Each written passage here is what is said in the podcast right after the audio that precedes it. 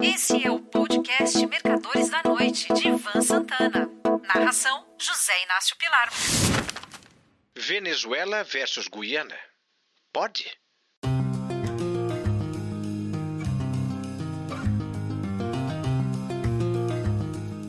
Em fevereiro de 1971, fiz parte da delegação do Fluminense Futebol Clube, que passou uma semana em Caracas, na Venezuela, disputando duas partidas da fase inicial da Copa Libertadores das Américas daquele ano. Na oportunidade, vencemos o Desportivo Galícia por 4 a 1 e o Desportivo Itália por 6 a 0. Só que o teor desta crônica não é sobre futebol e sim sobre o entrevero entre a Guiana e a Venezuela, provocado por este segundo país. Naquela ocasião em que estive em Caracas, o petróleo e seus derivados eram produtos de baixo valor.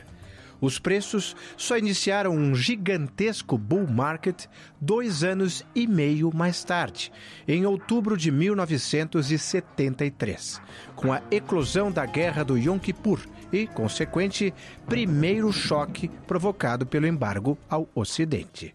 Mesmo com a gasolina barata, quase de graça para os venezuelanos, o país pouco se aproveitava da riqueza que jazia em seu subsolo. Por lá, era tudo importado, desde escova de dente até eletrodomésticos.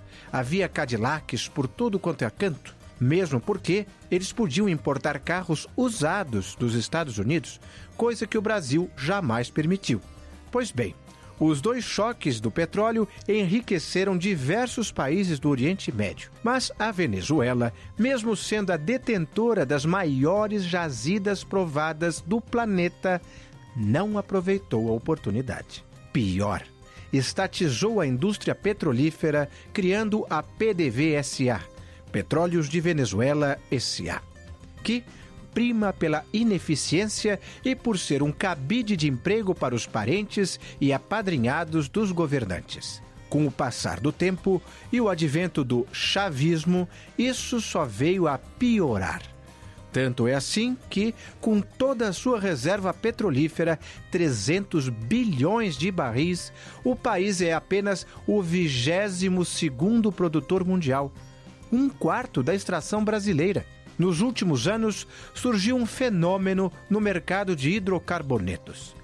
Trata-se da Guiana, antiga Guiana inglesa, o país que mais cresce no mundo e detém a maior reserva e a maior produção per capita do planeta. São apenas 800 mil habitantes. Produção essa extraída pela ExxonMobil.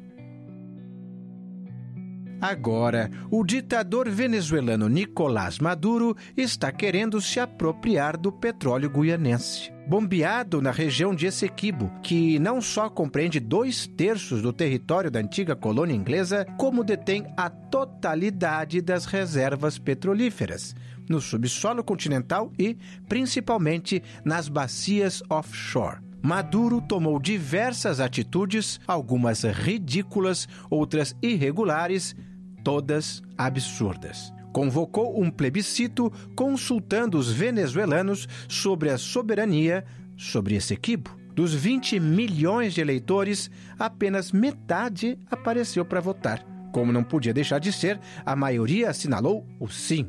Feita a apuração dos votos, o ditador venezuelano nomeou um comandante militar e um governador civil para esse equipo autorizou a PDVSA a explorar petróleo do país vizinho, tudo isso na maior cara de pau.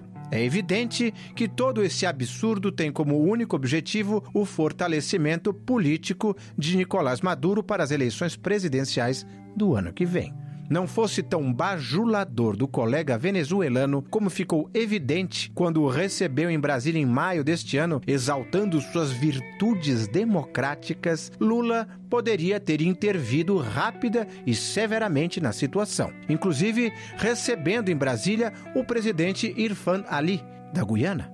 Agora, Maduro e Irfan irão se encontrar em São Vicente e Granadinas, no Caribe. Diz o presidente guianense que a posse de Essequibo e, obviamente, do petróleo ali existente não estará em discussão.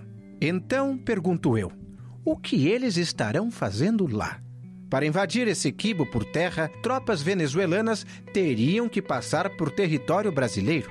Hipótese totalmente impossível, já que o Brasil não autorizaria essa travessia. Outra alternativa seria a de tropas venezuelanas cruzarem a impenetrável selva amazônica, situada entre a tríplice fronteira Brasil-Venezuela-Guiana e o Caribe, para a passagem de soldados, tanques e outros equipamentos militares. Nem os fuzileiros navais americanos conseguem isso por mar, a Venezuela poderia chegar ao litoral guianense. Não fosse o fato de que sua pobre marinha não resiste ao simples apito de um porta-aviões, ou mesmo de um destroyer americano que poderia ir em socorro da Guiana. O que não despertou o interesse de Lula, e parece que ele só se interessa por eleições, é que o crescimento descomunal do PIB da Guiana, 40% ao ano, poderia proporcionar ao Brasil uma excelente oportunidade de negócios, tais como a construção de estradas, portos, estaleiros, indústrias de base, etc, etc. A Venezuela já não serve mais para nada enquanto os bolivarianos, seja lá o que isso significa, estiverem no poder e não sejam apeados pelo povo esfomeado não fossem décadas e mais décadas de incompetência, mais tarde agravadas pelos chavistas, a Venezuela é outro país que poderia oferecer ótimos negócios para o Brasil.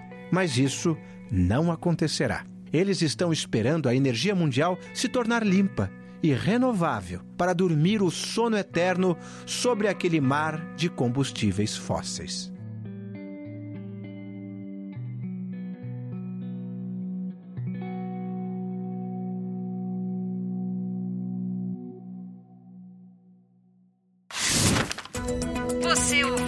Mercadores da Noite de Ivan Santana. Narração: José Inácio Pilar.